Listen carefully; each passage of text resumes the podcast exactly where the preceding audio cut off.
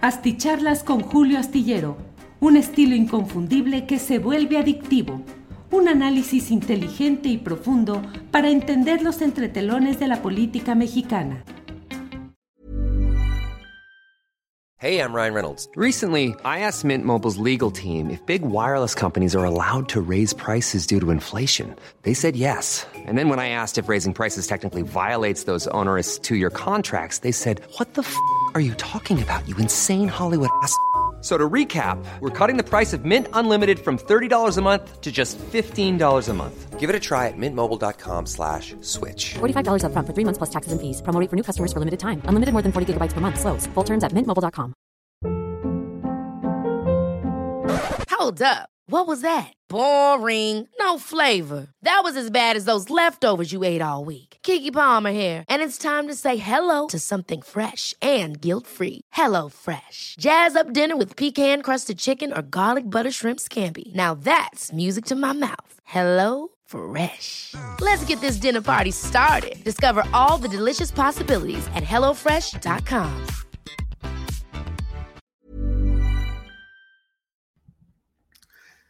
Las nueve de la noche con diez minutos, nueve de la noche con diez minutos, que fue la hora programada para esta videocharla astillada. Ya sabe usted que se coloca en la programación la hora en la que se estima que iniciará una programación y en este caso me anuncié que estaría diez minutos tarde porque hoy hice una columna en la cual insisto en un tema que he estado planteando ya desde noviembre del año pasado y en meses anteriores del año pasado, que es el tema relacionado con la planta de amoníaco que se pretende instalar en la bahía de Ohuira, en Sinaloa.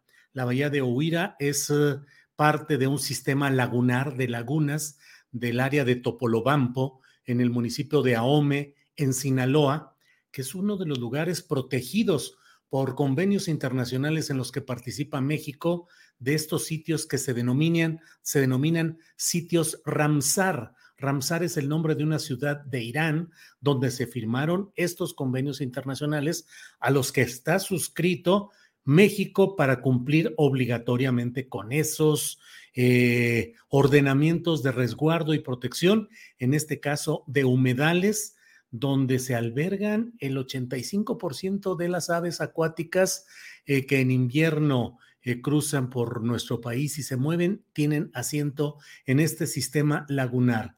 Es un sitio donde hay mm, pues eh, comunidades de pueblos originarios que se han dedicado a la pesca sobre todo y bueno, viven ahí en contacto directo con el medio ambiente. Bueno, pues desde tiempos de Maloba, que era Mario López Valdés, que fue gobernador de Sinaloa, oficialmente a título independiente, pero en el fondo, pues en el mismo esquema en el cual se tiene que gobernar Sinaloa hoy, ayer y antes de ayer, que es en acuerdos con los grandes grupos económicos de dinero abierto o de dinero oscuro bueno, pues lo que sucede ahí es que se impulsó este negocio desde aquellos tiempos. Era Maloba, Mario López Valdés era el gobernador, tenía como secretario de gobierno a Gerardo Vargas Landeros y este proyecto lo impulsaban, entre otros, quien fue gobernador de Sinaloa, el priista eh, Francisco Labastida Ochoa, que luego fue candidato presidencial derrotado en el año 2000.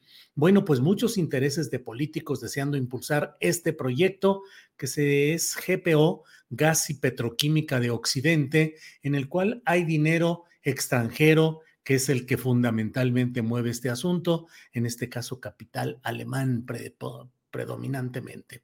Bueno, pues todo lo que es relacionado con esta bahía de Huira ha sido pues relegado y hecho a un lado con consultas hechizas falsas, tramposas que se han realizado.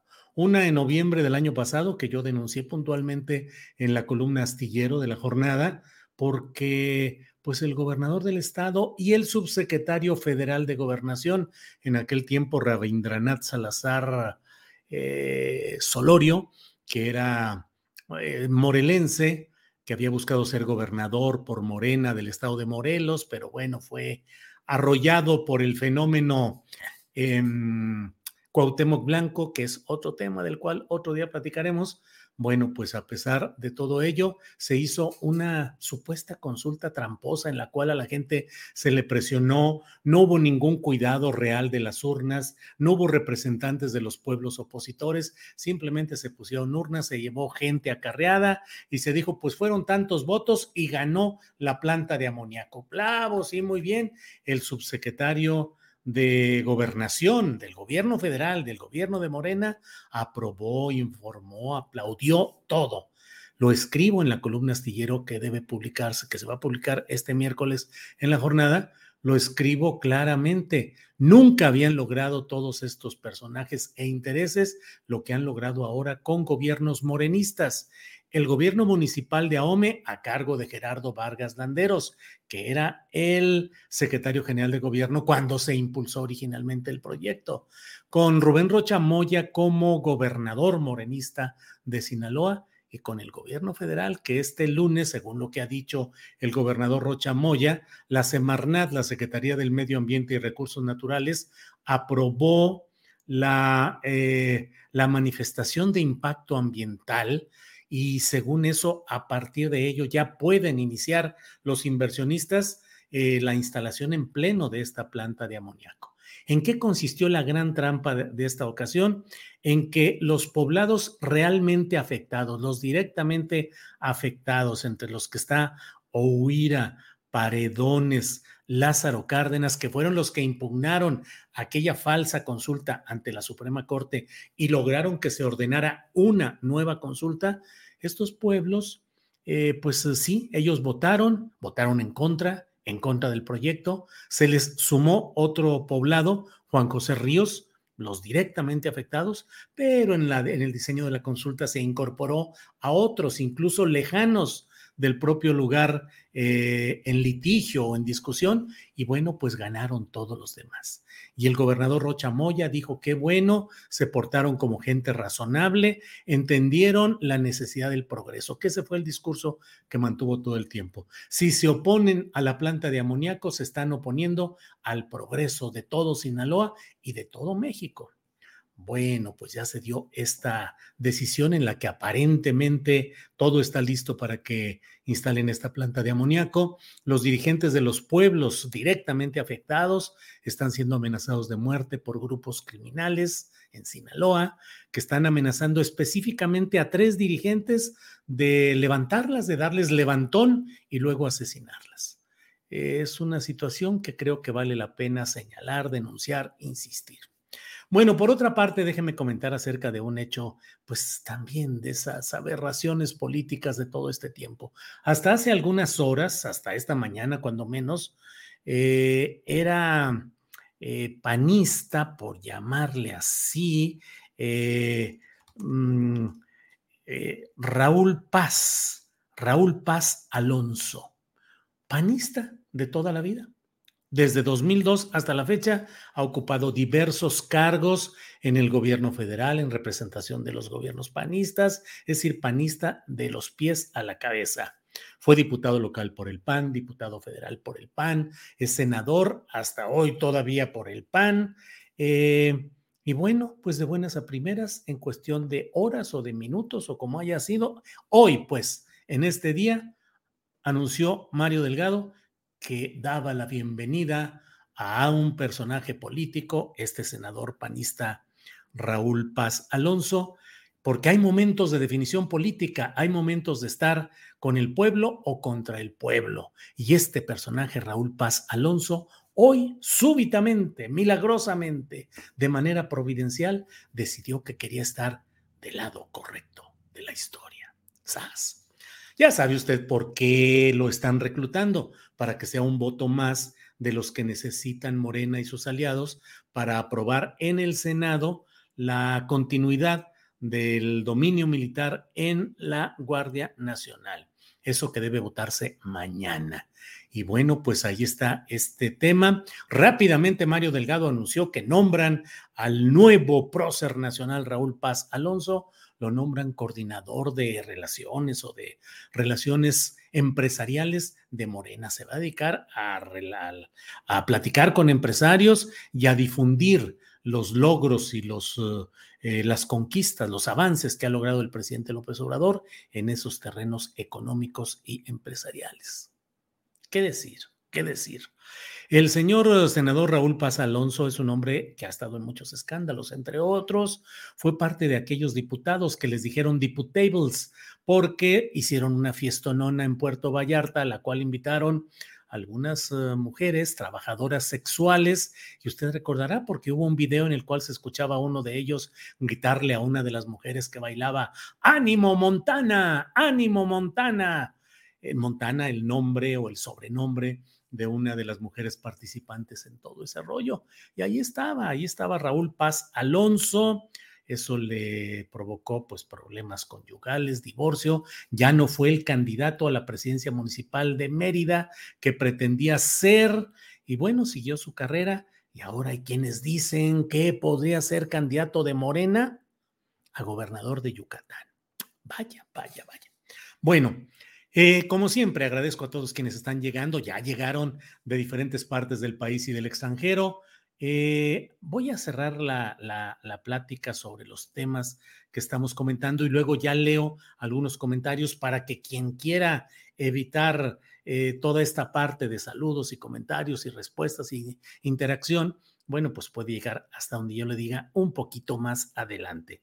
Porque el tema que hoy quiero comentarles es el relacionado con unas declaraciones que hizo hoy, ni más ni menos que el canciller mexicano. Em, Marcelo Ebrard, quien usted sabe que se la pasa obviamente viajando de un lado a otro, no podría ser secretario de Relaciones Exteriores si no se la pasara permanentemente en los aviones y en los actos protocolarios. Bueno, pues entre otras cosas, el propio eh, Marcelo Ebrard dio una, eh, una entrevista, eh, una entrevista, mm, déjeme decirle, ahorita le digo, eh, una charla con la que se inauguró este lunes el Intermex Expansión Summit 2022. Fue una charla la que dio sobre tendencias globales y México. Eh, eso fue lo que dio y está disponible en, eh, en YouTube. Bueno, pues entre otras cosas dijo el propio canciller y es lo más relevante, dijo, mi momento es ahora, dijo que él está ahora en su momento para ser presidente de la República. Y dijo, llevo 40 años preparándome.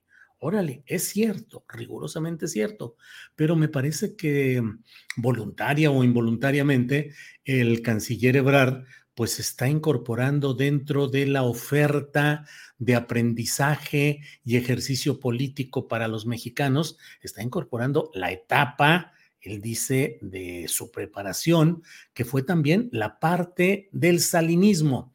Como usted sabe, Marcelo Ebrard fue un descubrimiento de Manuel Camacho Solís, profesor y alumno, cada cual en el Colegio de México. Marcelo Ebrard, sin duda, de una inteligencia reconocida y que fue como el hijo político de Manuel Camacho Solís. Manuel Camacho Solís, que a su vez era como el hermano político de Carlos Salinas de Gortari.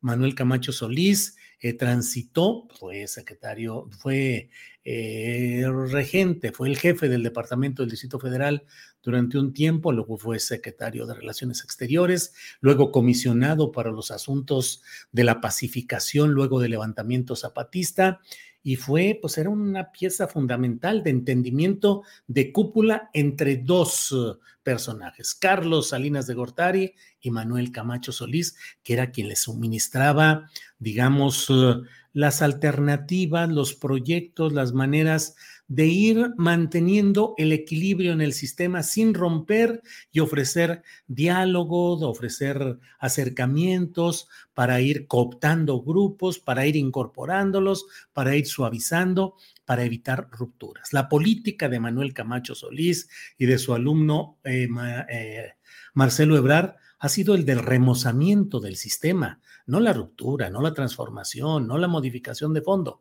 el remozamiento, evitar que haya rupturas y permitir que fluya más adecuadamente el sistema político y económico de México. Entonces, Marcelo Ebrard dice que lleva 40 años eh, preparándose para ser presidente de la República. Hay que preguntarnos si tiene algún tipo de ejercicio crítico hacia esa etapa del salinismo. ¿Qué piensa del salinismo? Si es una etapa que piensa eh, recetarnos en caso de que Marcelo llegue a ser presidente de la República o si es algo que deja a un lado y que reprueba o rechaza. Em, dice él que, bueno, que ha cumplido con todo lo que le han encargado, mm, cómo se siente. Dice, el eje de todo es tu trabajo, los resultados que has hecho, que estás haciendo. He sido hábil, entregado a mis funciones y lo seguiré siendo así. Dice que el reto más grande que se tuvo en esta administración fue la pandemia y que lo más angustiante que yo viví, dice Marcelo, en esta administración es cómo conseguir las vacunas contra el COVID y traerlas a México y ventiladores a sabiendas de que se moría gente todos los días. Eso fue lo más tremendo. Dice que confía en el sistema de encuestas, que ya lo vivió con el propio presidente, con el propio Andrés Manuel López Obrador en 2012, cuando ellos dijeron que habían hecho unas encuestas y que mediante esas encuestas se había determinado que Andrés Manuel López Obrador debería ser el candidato en 2012 y no el propio Marcelo Ebrard. Dice que si se sigue ese mismo esquema como se hizo aquella encuesta, pues que él está de acuerdo. Le preguntaron, ¿se podría esperar al 2030? Dijo, no, yo pensaría, mira, si ahora tengo esa la posibilidad de participar, hay que participar en la encuesta en el movimiento en el que yo estoy participando. Otra cosa, no la veo. No se me hace que sería consistente ahorita. Y ya otros plazos, pues imagínate, el 30, 2030, sabrá Dios, es ahorita. Y aparte, nos va bien. Le preguntan, ¿está preparado? Y él contesta, sí, llevo 40 años preparando pues vaya que son declaraciones interesantes de Marcelo Ebrard, que sigue caminando, caminando. Le preguntaron también si consideraba la opción de irse a otro partido y dijo que no. Eh, le preguntaron, ¿usted ha dicho que no iría con otro partido en el 2024? Y dijo, no, no está en mí ese escenario, no está en mí. A lo mejor está en otros y no ese escenario, a lo mejor hay otro, pero bueno, así lo dijo. No, no está en mí ese escenario. Bueno, pues esto es lo que he querido compartirles en esta noche de martes 20 de septiembre. Leo a los primeros 10 que llegaron, paso eh, al azar, voy brincando y voy encontrando preguntas o comentarios que hagan ustedes y sobre ello iré contestando algunas de las cosas. Así es que quien quiera ya dejar esta parte, adelante, ya cumplimos con el primer eh, el primer tramo de esta videocharla. Y mire, en primerísimo lugar estuvo Ernesto Araiza. Andamos de puntuales con la charla astillada y el debate sigue, mi estimado Julio, comandante y tripulación. El campo militar 1. Habrá que ir a apoyar a familiares. Sí, así es. Aleli Verduzco aquí astillando la información, esperando.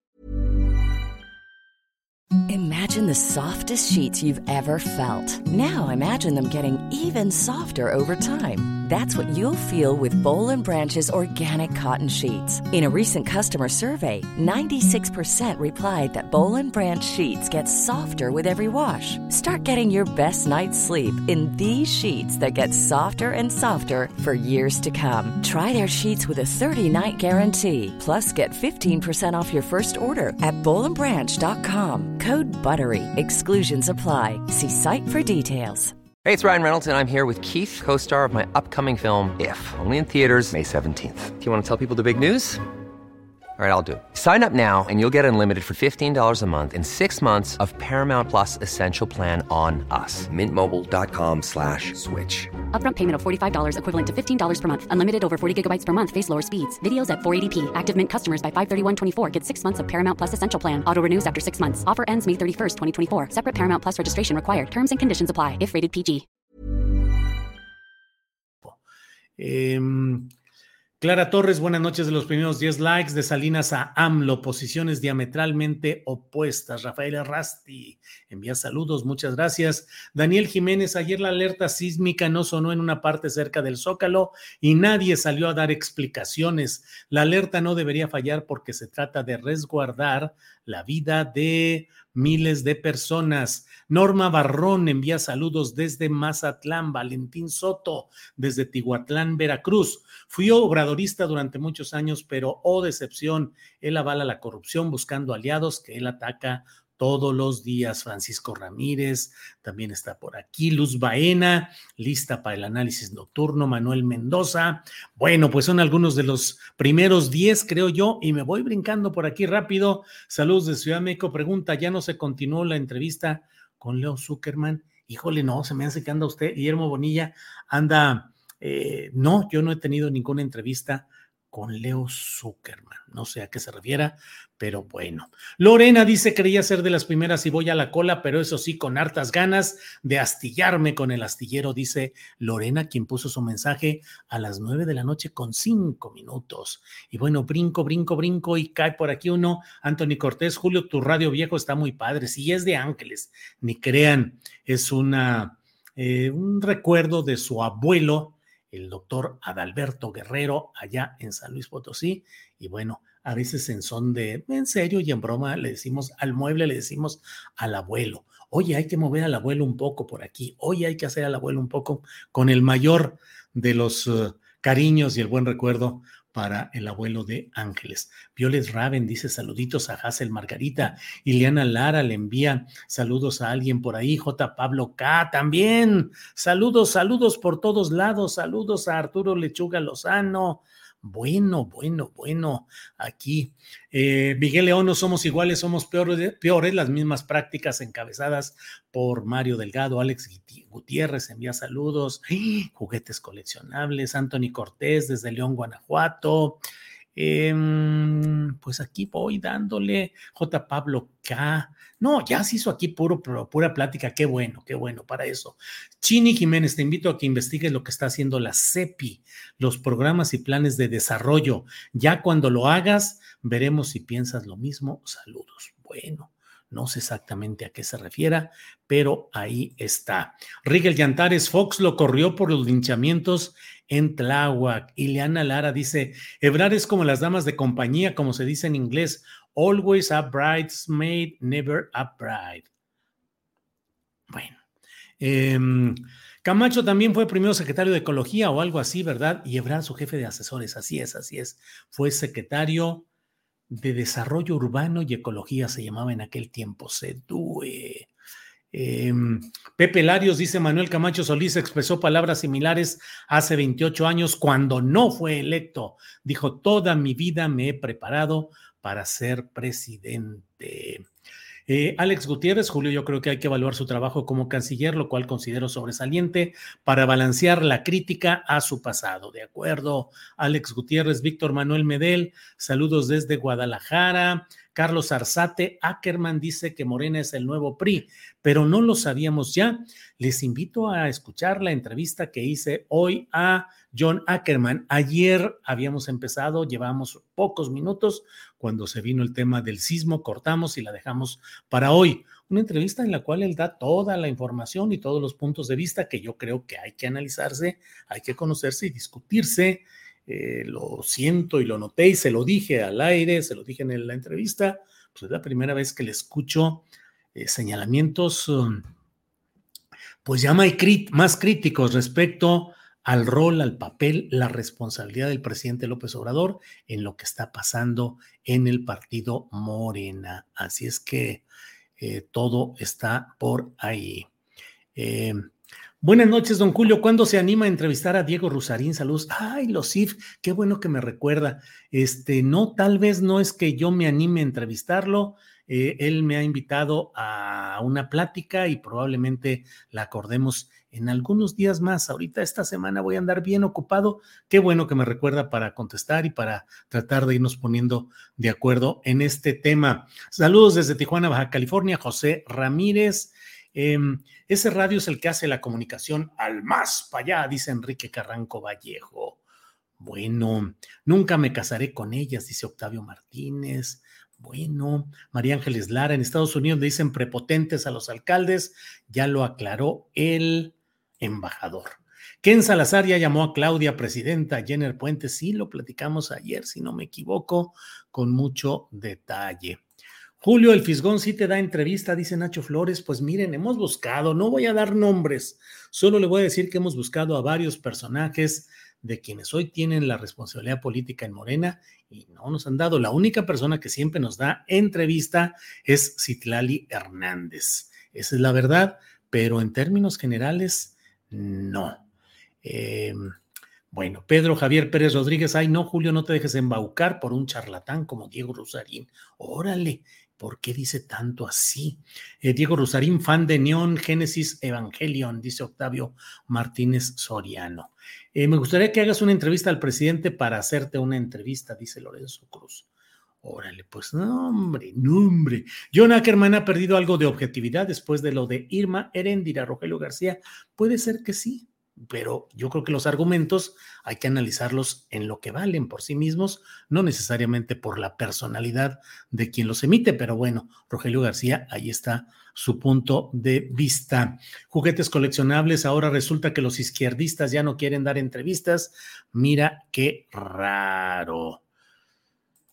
Nos cuesta mucho trabajo tener entrevistas con el nuevo poder político y administrativo. Esa es la verdad, nos cuesta trabajo.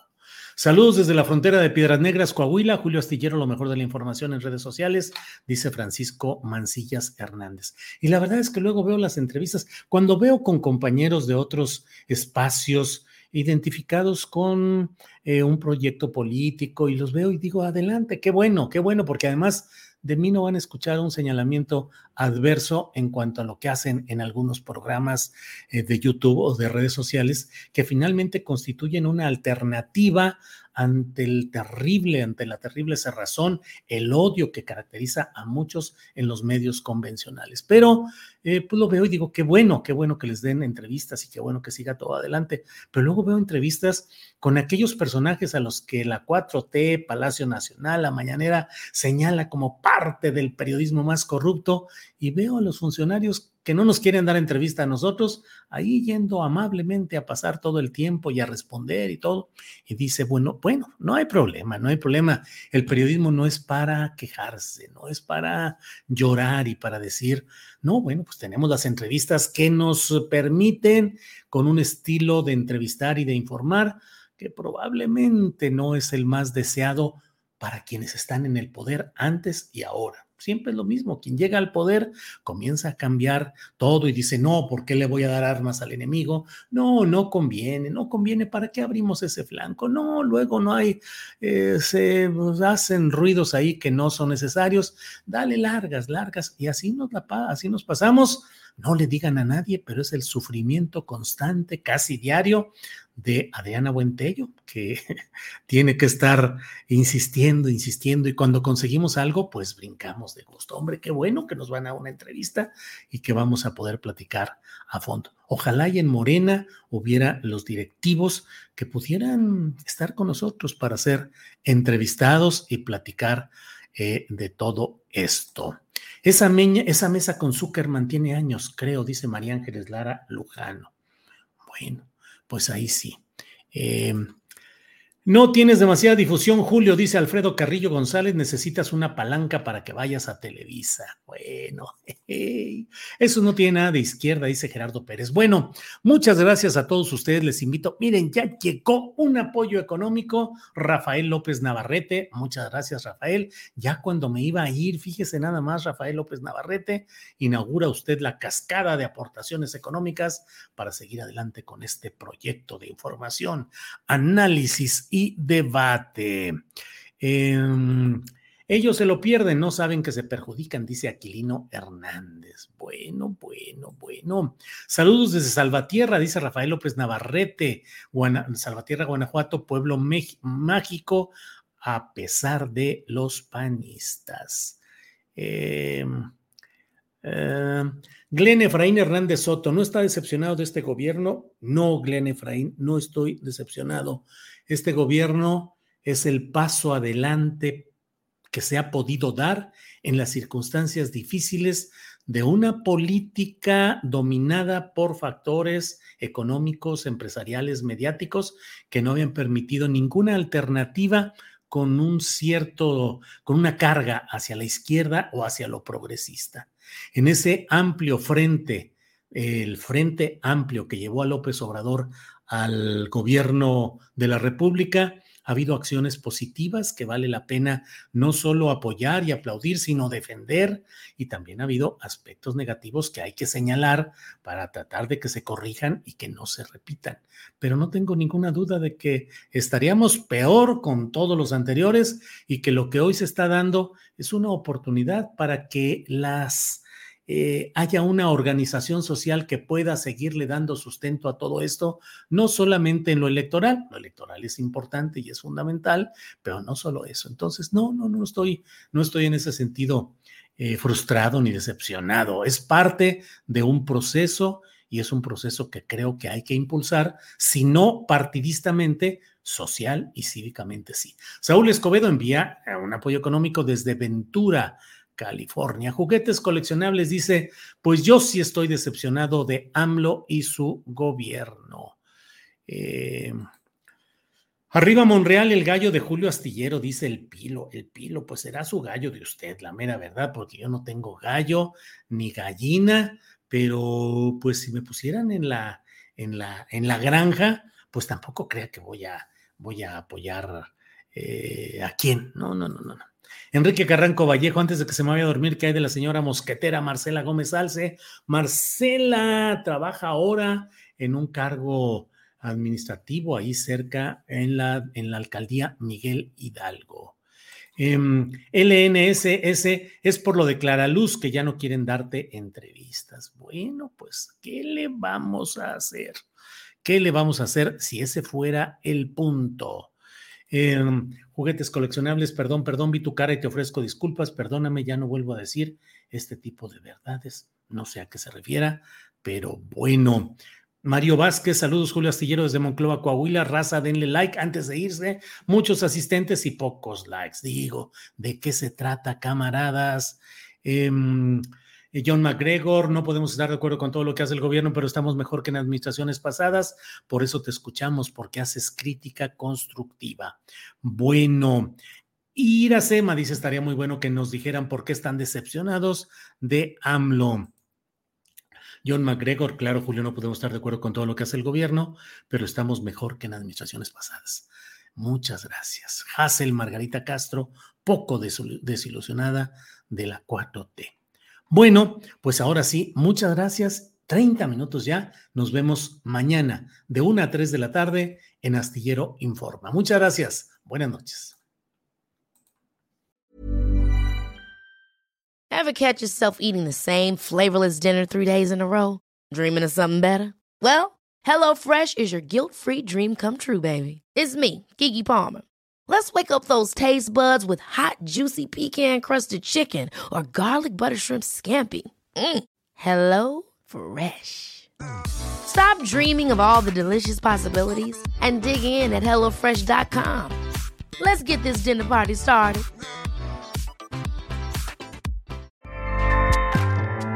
ACAST powers the world's best podcasts. Here's a show that we recommend. Winning is an everyday mindset, and we're here to help. I'm Craig Robinson. Join me and Coach John Calipari for Ways to Win. We're kicking off during March Madness. Cal's Kentucky Wildcats are in the hunt. So throughout the tournament, I'm going to call up my friend to ask about his wins, losses, and especially what he's telling his players in the locker room. You got to win every day. Find the Ways to Win podcast anywhere you listen. ACAST helps creators launch, grow, and monetize their podcasts everywhere. ACAST.com. Para que te enteres de las nuevas asticharlas, suscríbete y dale follow en Apple, Spotify, Amazon Music, Google o donde sea que escuches podcast.